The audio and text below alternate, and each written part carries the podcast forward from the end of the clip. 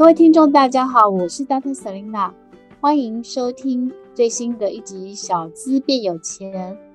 然后呢，如果你喜欢呃听我们的节目的话，请就是订阅我们的 Dr. Selina 的小资变有钱 Podcast，就可以及时的呃抢先收听我们最新的内容。这样子，那这个节目是由 Dr. Selina 专为小资族量身规划的一个生活理财节目，希望大家从日常的生活议题当中轻松的学会投资理财，有机会帮自己改善经济。然后拥有更美好的一个人生。今天我们要讨论的一个题目是，也是就是粉丝来问老师的一个题目。那我觉得这个题目其实是应该是很多人都不知道，所以啊、老师就特别录了一集，希望让大家可以多学会这样子。那今天我们要聊的就是投资股票的第三种获利的方式，小资一次搞懂借券收入这样子。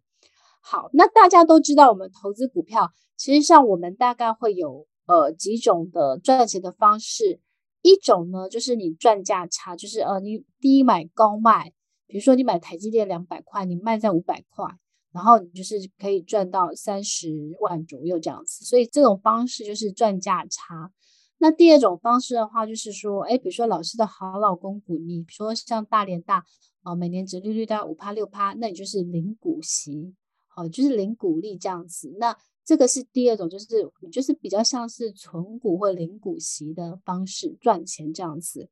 那许多高配息的 ETF 基本上其实也是这种概念，就是说你每年可以领到呃五趴左右的配息，然后你领到配息可以再投资这样子。所以基本上呢，大家普罗大众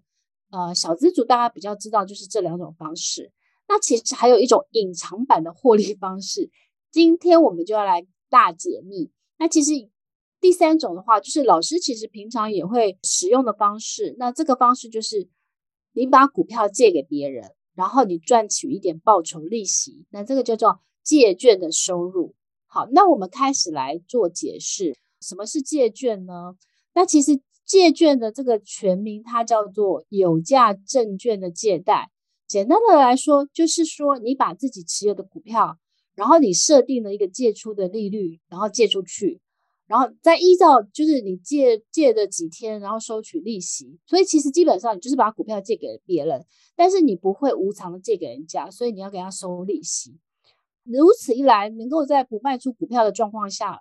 以及在除权息以外的时间，其实你就可以多创造一些。获利等于是你把股票借给别人，然后赚取一些利息，但是你照样还是可以去领股息，照样还是可以去，就是等到你把它借还你回来的时候，你还是可以卖出去做价差。好，那我们先再来看一下第二个类别，就是借券的种类。其实基本上呢，借券的部分它有分成是一个信托借券，一个是双向借券。那简单来讲，信托的借券的话，就是股票持有人需有券商或银行办理信托，并开立信托的账号，以信托的账号办理股票出借。好，所以你简单，这个不是我们普罗大众，那这个你就是知道就好。那大大家一般小资或者一般人可以用的就是双向借券，也就是说，你有股票，那你出借人，你向开户的证券办理，就是。证券商的有价证券的借贷，就是你办理了这个作业之后呢，然后你就可以把你的股票顺利的去，呃，就是你有意愿要借给别人，那券商它会有个撮合平台，那数量至少要一张股票，那即可。所以其实它就是你的券商基本上他们都有这样服务，就是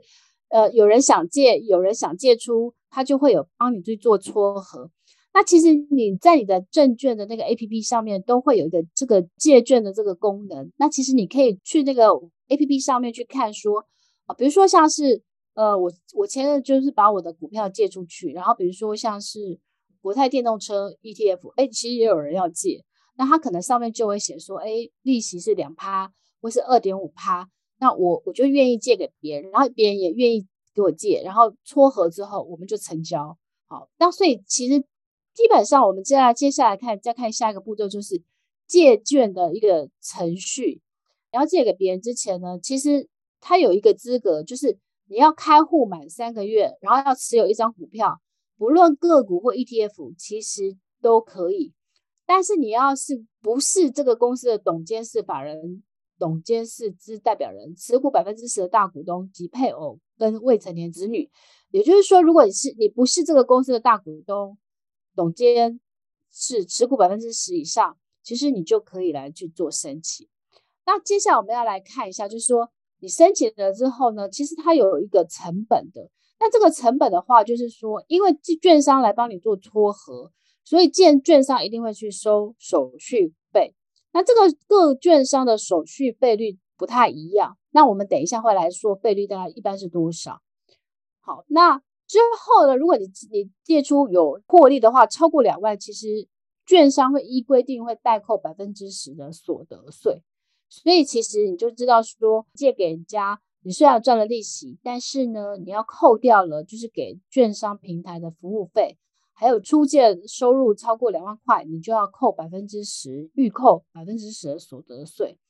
那当然，其实如果呃你次年度呃你你到时候符合退税的标准的时候，那他还是会退给你这样子。所以我们简单就是先跟大家讲一下，就是说，哎，这个就是就是这个资格。好，那大家就很关心的是说，那你我可以赚到多少钱？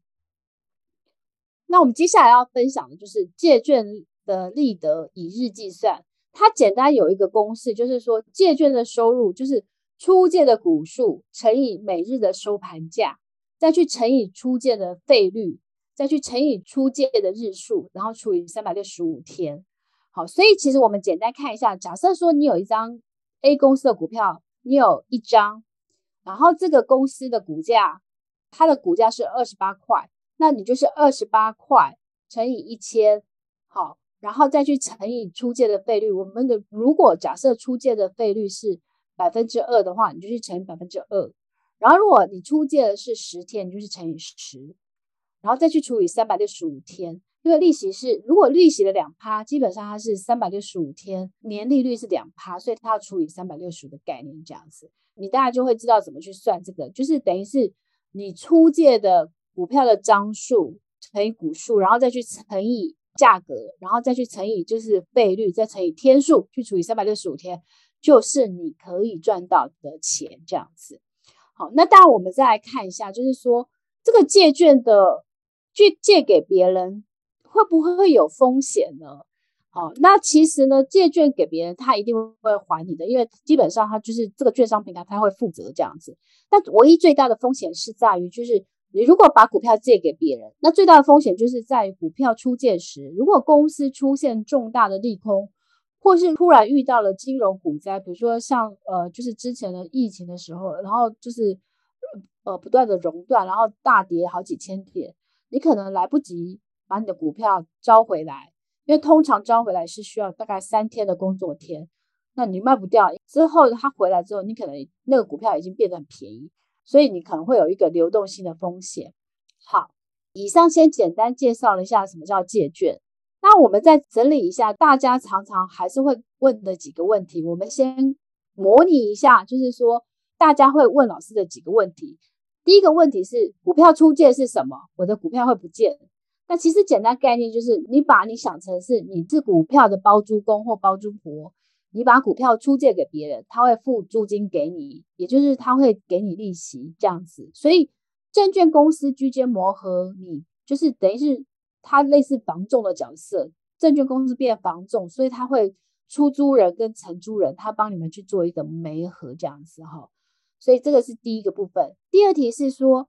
我们刚刚已经解释了，就是出借之后股票就变成对方的吗？我想卖出怎么办？就是其实出借之后，股票还是你的，只是你借给他。那就像是你把房子出租给房客，其实这个房子的所有权还是你的。所以你把股票借给对方，对方只有使用权，股票的所有权还是你这样子。你随时可以把它扣回，就是召回你的股票。然后依照老师这个这个往来券商规定，其实扣回股票需要电话录音，然后请拨打电话给你的证券营业员。那大概是一到三天的工作时间就能回到你的账面上，所以你就可以卖出这个股票了，这样子。所以大概是大家知道这个部分。然后第三个，就大家还是常常会问老师，就是说股票出借遇到除权息还可以领到股利吗？哦，这个你还是可以领到股利，因为房客就是借券的人借用股票的时间，如果遇到除权息，然后他会依照股利的金额支付的是权益补偿给你，所以你该享受到的股利跟相关的权益都不会受影响，这样子。所以这个是跟大家讲，大家常会问老师的第四个问题是，出借之后可以领股东会的纪念品吗？其实这个就没有办法了，因为股票出借期间如果有发放股东会的纪念品，你无法领取。不过呢，因为现在越来越多公司停止发放股东会纪念品，专注于创造利润，用股利回馈给股东，所以其实你无论是否出借，其实也都没有纪念品。像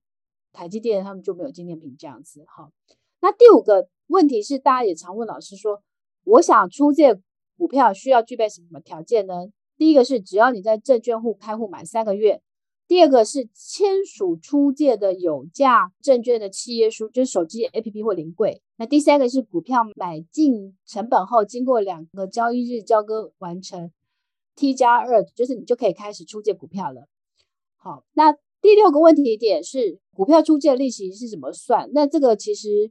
我们刚刚已经有算给大家了，就是你持你出借的股数乘以每日收盘价，再乘以。呃，就是出借的费率再乘以天数除以三百六十五就是了，这样子。那一般券商就是他要提供媒合平台，他收取手续费。那目前的多半的券商的手续费是抽二十 percent 到三十 percent。所以我们举一个例子好了，假设你出借给别人是两万股，就是你有二十张股票，然后一张价值是五十块，然后你出借的费率是两趴。那基本上，然后你借了给他六十天，所以基本上就是两两万股乘以五十乘以两趴，再乘以六十天，除以三百六十五天，算下来是三二八七元。好，那所以你的二手续费的二十 percent，那就是三二八七乘以零点二，就是百分之二十。那就是六百五十七元，所以它你最后你可以收到的利息就是三二八七减六五七点二六三零，那就是你实际上可以得到的，就是这个借借给股票的一些利息的钱这样子。好，第七个问题是，也有很多人问说，股票出借的利息收入何时会支付入账？那依照我自己的经验，就是出借的利息收入是对方偿还股票的时候一起支付。但如果长期出借超过半年，他通常会先付你半年的利息，这样子。所以其实每一家证券公司是不太一样的，但是基本上就是卖出的时候，他大部分是卖出的时候一起还把把钱给你，然后另外超过半年，还会还会先支付给你这样子。那最后第八个问题就是，其实要扣所得税的哦，就是刚刚讲，就是超过。呃，出借收入大于新台币两万元的时候，证券公司会代扣百分之十的所得税。那最后并入中所税的时候，呃，如果你可以退税，它就会退给你这样子。第九个问题是，出借的利率应该定多少？其实哦，这个是特别重要，就是说，其实这个利率的部分你自己可以定，但是如果你利率越高，其实你当然赚的越高。但是愿意付高房租，就是付高额租金的房客，当然相对难找。哦，所以基本上。呃，其实其实，在那个 APP 上面，他们其实它会有一个专区，就是呃热门的借券的标的，那他们愿意支付的多少利息也会放在那边这样子。比如说之前老师就发现说，哦呃，比如说自己家，他可能就有三趴，那也就是说，呃，就是很多人想用三趴来去借你的自己家这样，所以这个大就是你可以去用证券 APP 来看这样子。好。所以这个是大家常常会问老师的问题。那我先简单跟大家讲一个概念哈。基本上呢，就是这个借券的概念，就是说为什么有人要给你借这个股票？基本上就是因为他看空这个股票，就是比如说呃前一阵技嘉跌很多，那呃比如说呃他就会他就觉得现在计价一百四十块，可是他预期计价可能会跌到八十块，所以他先给你借一百四十块的计价来卖出之后，他等到计价跌到八十块才来买回来。他买回来之后再还给你，所以他其实中间一百四十到呃八十的这个六十元就是他的他赚的钱这样子，所以这个就是说，如果他看空这个公司，他其实基本上他就会考虑去给别人用借借券，然后来去做做中间的这个价差这样子，所以基本上呢，其实你也可以把它当做一个指标，就是说如果你去看那个借券的那个部分，就很多人想要去借那个股票来去借券，那就代表了说大部分的市场上是看空这个股票未来的，也就是说这个股票未来跌的几率是很高的。我觉得也是一个多空的趋势，你可以去看的这样子。好，这个提供给大家参考。所以其实我觉得这个借券这个是老师自己觉得就是说，呃，很有趣，就是说你买了股票，那当然如果你长期持有，你每年可以领股利，如果说，哎，其实你你你觉得说可以出借给别人，再赚赚一点利息钱，呃，我觉得其实也不无小补，因为如如果每年有两三趴，如果再加上你原本的五趴，其实大概你有大概有已经有七八趴，所以其实我觉得这个对于长期持有的人，其实也是一个另外赚钱的一个方式。所以其实这个股票出出借服务，我觉得大家可以花点时间去做研研究。但因为老师已经长期都会。把一些股票就是去借给别人，然后赚一点利息钱这样子，所以这个是我觉得还蛮好的一个方式，就是每个月会多一点小额的收入回来这样子。好，那提供给大家做参考。那今天我们就简单就是分享了一下，就是诶，因为大因为很多人来问我，就是股票的那个借券怎么，那我所以我今天特别录制了一集，提供给大家做参考。那希望就是呃对大家的在股票投资上面第三。三种的收入上面是有一些帮助的，这样子。好，那最后呢，老师想要再讲一下，就是说，其实我做这个 podcast 大概从五月二十五号做到现在，其实六七八九，诶，大概六七八九，大概快四个月了吧。那其实也非常非常谢谢女力学院，就是呃每一次帮老师去做呃剪接这样子。那当然之前。很多人都会给老师五颗，就是留言，然后就是许愿，甚至大家会给老师很多很多的鼓励，就是呃，大家都觉得老师的内容非常非常好，然后呃，就是非常鼓励，也会许很多的愿望，就是请题目这样子。那老师也都很尽力的，就是呃，就是来回答大家的问题。所以今天这个借券收入也是因为有有人问老师这样子，所以基本上大家许愿的。题目了，像之前的，比如说越南啊，或是中国，呃，老师都会来做功课。那最近有人问，就是黄金，还有有人问那个债券，那可能之后的呃主题当中，老师会把它呃分继续来分享这个部分。呃，不过我我觉得这是我想要分享的哈，就是说我前一阵子其实是嗯。做一做，做一做，就会觉得说，诶，为什么我们的收听率并没有像一开始就是排在很前面？那当然，呃，Apple Podcast 它其实是有一个新手运，但老师其实就会觉得好像有一点点难过。但是其实后来我觉得，我觉得应该是。我不要忘记初衷，就是我当初做这个节目，我是希望大家可以从日常生活中，就是小可以帮助小资族建立正确的理财观念，或是给他们更多元生活理财观念这样子。所以我觉得那个初心是不要变的。那只是因为像我的朋朋友冒牌生就会说，诶，他听我的，他会觉得我的 podcast 好像有一点严肃，所以呢，他就会建议我说，诶，要放轻松。那我就会去问我的那些粉丝，就问他们的意见。然后其实我觉得健康小溪他就给我一个很好的，他他其实就当然很多老师的铁粉都会说，老师的 podcast 他们觉得每周都听，他们觉得收益很多。那健康小溪后来跟老师他讲了一段话给老师，老师很感动。他说老师就是因为我本来就会觉得说我是不是太严肃了，很像上课。然后健康小溪就说他觉得其实。老师就是老师，老师就有他自己的特色跟风格，所以他觉得我做我自己就好了。然后，嗯，他觉得其实每一集大家都收获很多，然后他也看出老师的制作的用心跟就是那个内容是老师很很用心去规划的，所以他觉得就是我做我自己就好。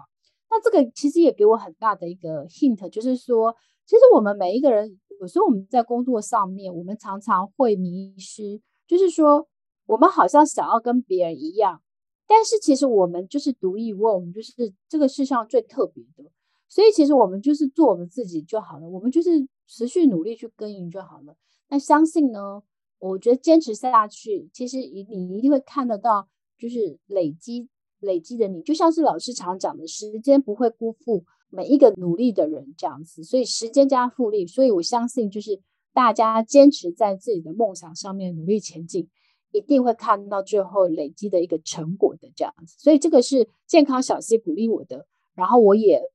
呃，像 Nico 后来也有说了，所以我也觉得我也非常非常感动大家的鼓励这样子。那这个是我简单的一个分享。然后呢，最后再提醒一下大家，就是说，呃，我老师有两个 APP，就是一个是好老公选股 APP，一个是六三一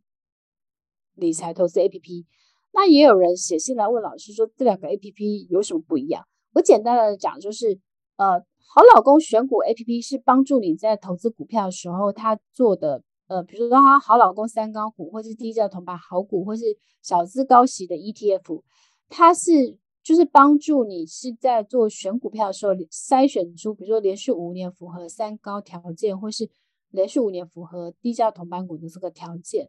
或是小资高息 ETF 这个条件，然后帮助你去，因为它有就是它有一些它有很多的帮你抓出数字，包括呃过去五年的 ROE 啊、值利率啊，然后或是基期，然后它会给你短线灯号，所以你在做。选股的时候，他会给你很多的一个参考的数字，这样子。那我觉得这个就是帮助你在做投资选股上面的，呃，就是小资很聪明的一个选股的 APP。那六三一理财投资 APP 基本上它就是帮助你去做财务管理，就是你的薪水，它用六三一，就是薪水的六成花在十一住行娱乐，然后那个三成花在投资跟储蓄，一成花在买保险或是储或是投资自己上面。那然后可以每天记账，然后再加上它可以汇出 Excel 表，帮你去做呃每个月的这个呃支出损益表。所以其实基本上它是比较偏向个人的财务管理跟那个就是记账跟就是抓出你的浪费清单这样子。那当然它因为它有投，它有一三层是正在做投资，所以我们的 APP 上面会有一个是适合定期定额的那个投定期定额的热门的 ETF 给你做参考这样子。所以我简单分享一下这两个差别在哪里，这样子。那最后就是提醒大家，就是欢迎大家多多下载六三一理财投资 APP，输入 Selina，你就可以免费使用那个七天的 VIP 功能，这样子。好了，那我们最后就是谢谢大家的收听，然后我们下次再见喽，拜拜。